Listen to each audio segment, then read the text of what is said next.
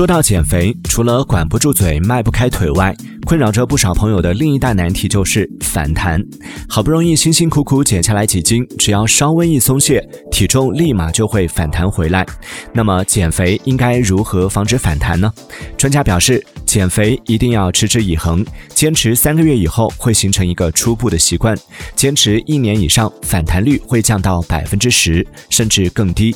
但真正要成功，要坚持三到四年以上，才会形成一个比较固化的习惯和内环境的稳定性。各位正在减肥路上的朋友，你做好打三四年的减重持久战的准备了吗？